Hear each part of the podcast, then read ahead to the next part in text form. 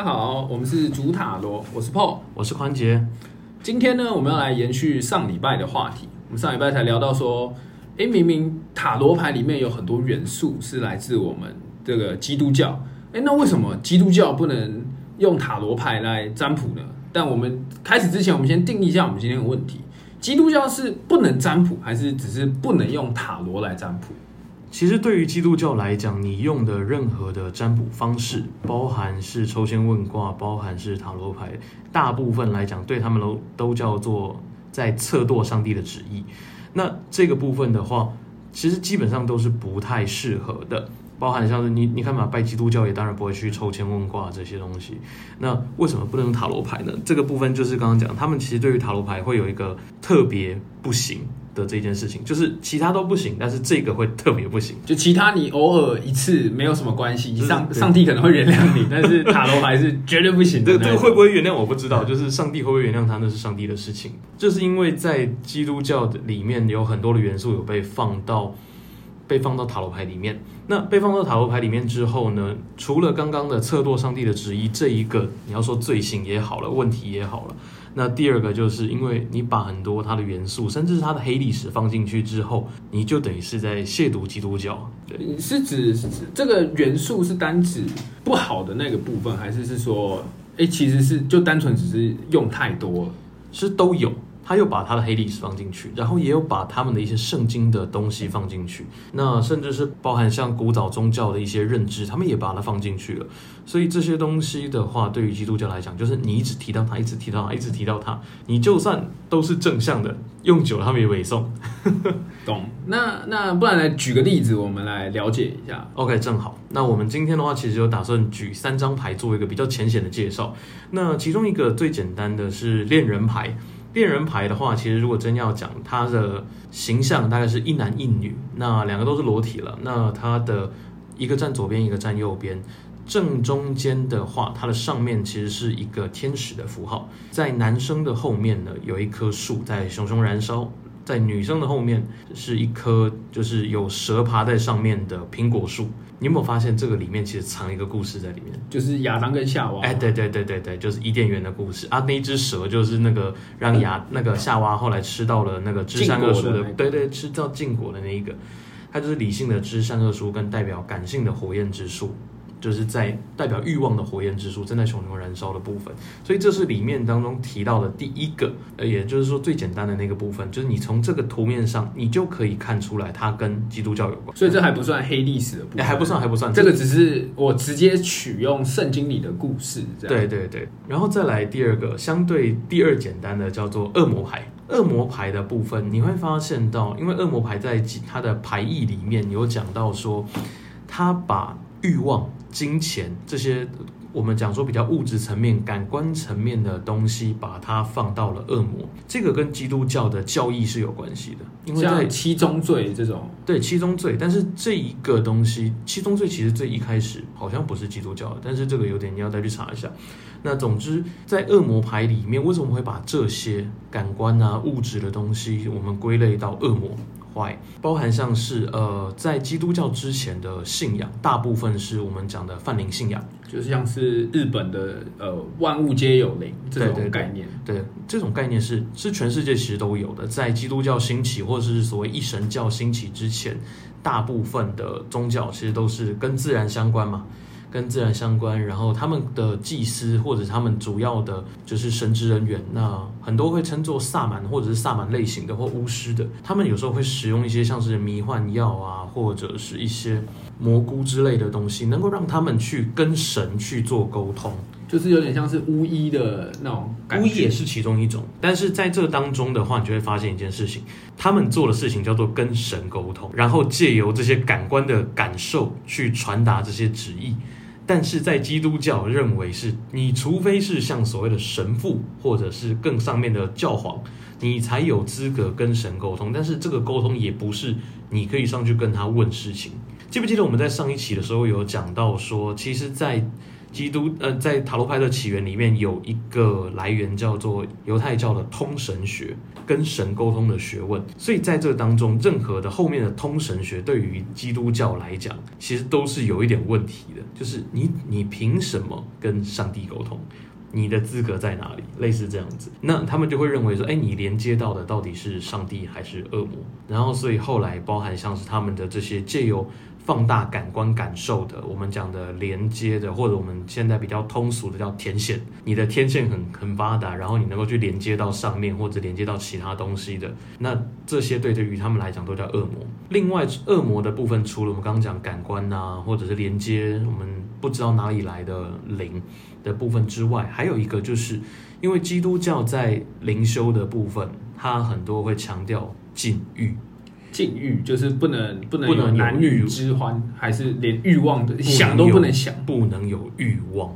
而这个欲望，就像刚刚你提到的七宗罪，七宗罪包含什么？愤怒，然后贪婪、色欲、色欲、金钱，肥胖，呃，暴食，暴食暴食，对。所以这些这些我们先不用讲完了。对于这些东西，大部分都是欲望，对于他们来讲都叫做罪。那你有没有发现，这些东西其实是人世间一定会存在的七种东西？快乐的来源。哎，对，甚至包含愤怒，愤怒对于他们来讲也是罪哦。那这些东西都会被他们归类在恶魔里面，他们认为这些是把人类的人，就是把你的神性，把它用枷锁限制住的。在恶魔牌里面呢，恶魔坐在上面，然后用链子捆着下方的也是一男一女，所以在这个里面其实很神奇，就是两个都有一男一女，但是你可以往伊甸园走，你也可以被恶魔用锁链限制住。所以这个也是属于元素，但是还不到黑历史。对，还不到黑历史的部分，它这个元素其实蛮明确的，但是这个部分其实就等于是告诉你说，哎，我今天就很明确的把基督教，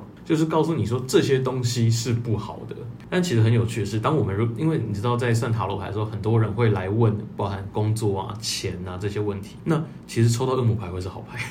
不瞒大家说，我本身就问了宽姐蛮多次 关于工作相关的问题。对对对对对，然后那个时候好像我忘记你有没有抽到恶魔牌，你有吗？哦我记得第一次好像有，对，但这一次没有。这一次没有，这一次没有，这一次的话好像跟发展有关的。对对，那再来最后一个，我们讲到的是女祭司。女祭女祭司这一张牌其实就藏了蛮多历史在里面，就是其实，在他们的历史书上，教皇清一色都是男的。你说正史上面在现在流通的正史上面，教皇清一色都是男的，没有女的。那但是其实我们也知道，说从旧约圣经一路走到新约圣经，甚至是很后面很多过去的一些书籍，他们的经典其实都有被删减，都会被教廷去删减，不 OK 的他们就把它删掉，认为有可能会去诋毁他们的东西都会删掉。这个当中的话，其实可以去看一下两本书，那或者两部电影，一部叫做那个《达文西密码》。呃，一部叫做《天使与魔鬼》，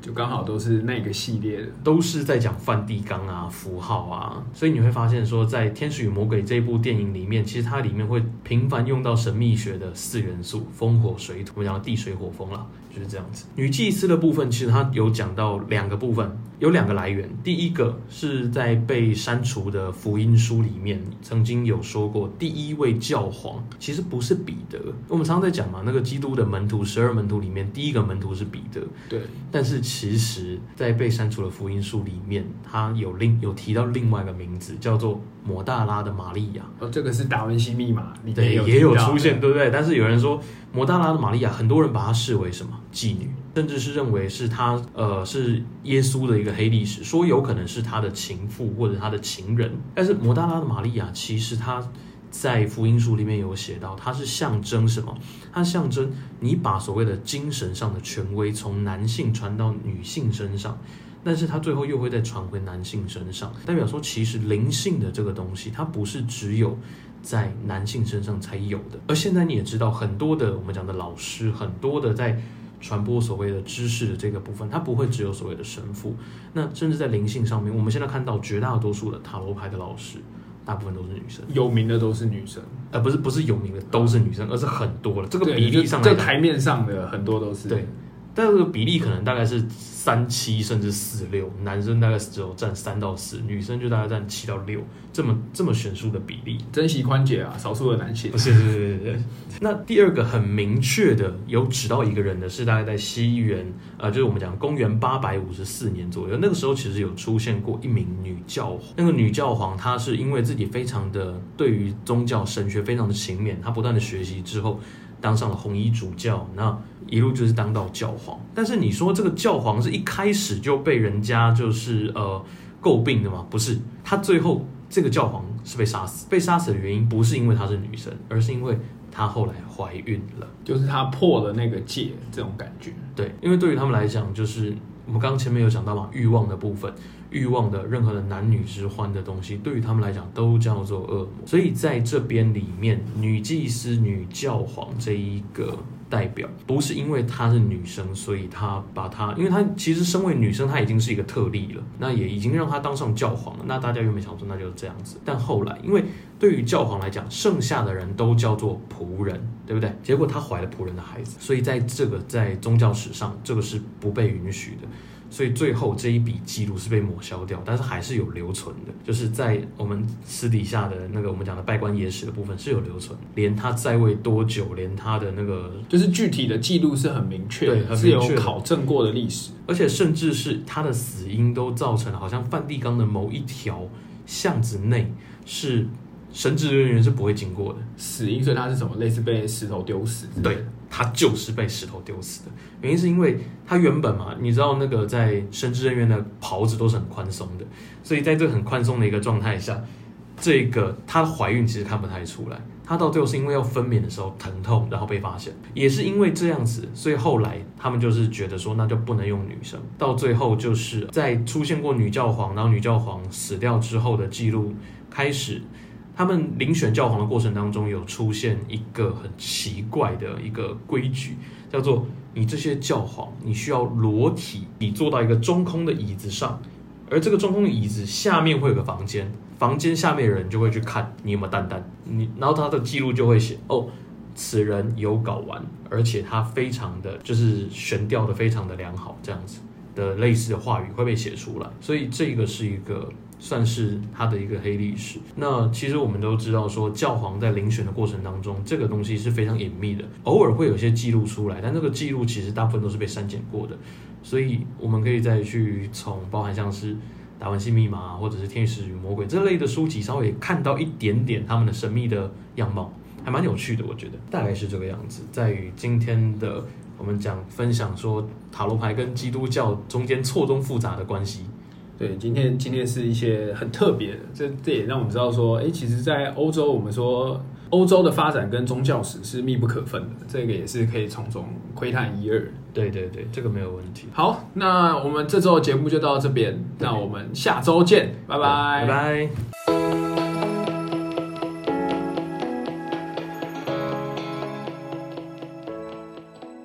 嗨，大家好，我们来到了本周的神谕卡祝福环节。那本周时间是从五月十五号到五月二十一号的祝福。我们抽的卡牌叫做自然神性神谕卡 （Divine Nature Oracle）。那在这个当中，我抽到了给大家的祝福是 “Speak True”，诉说真实。那在本周你要注意的事情有两项，一个叫做言语，一个叫做真实，也就是真相或真理的部分。他是要提醒你说，在本周真相跟真理这个东西就像一把宝剑，那还包含言语的部分也像一把宝剑。它的本质其实没有好或坏，它就是一个存在。但是你怎么运用它，你怎么使用它，它都有两种功能。第一个是保护，第二个叫做杀戮。这些真相、这些言语呢，你可以好好的使用它，让自己、让自己的周遭是被保护好的，是被眷顾好的。但同时，你也可以因为使用的不恰当，或者是不分青红皂白，然后就一阵乱砍，然后伤及无辜。这个部分就要非常的注意。本周的言语跟自己的意识，你需要时时刻刻的去在意自己到底有没有活在真理的道路上。那如果有的话，注意它的使用方式。好，那本周的神谕卡祝福环节到这边，那我们下周见，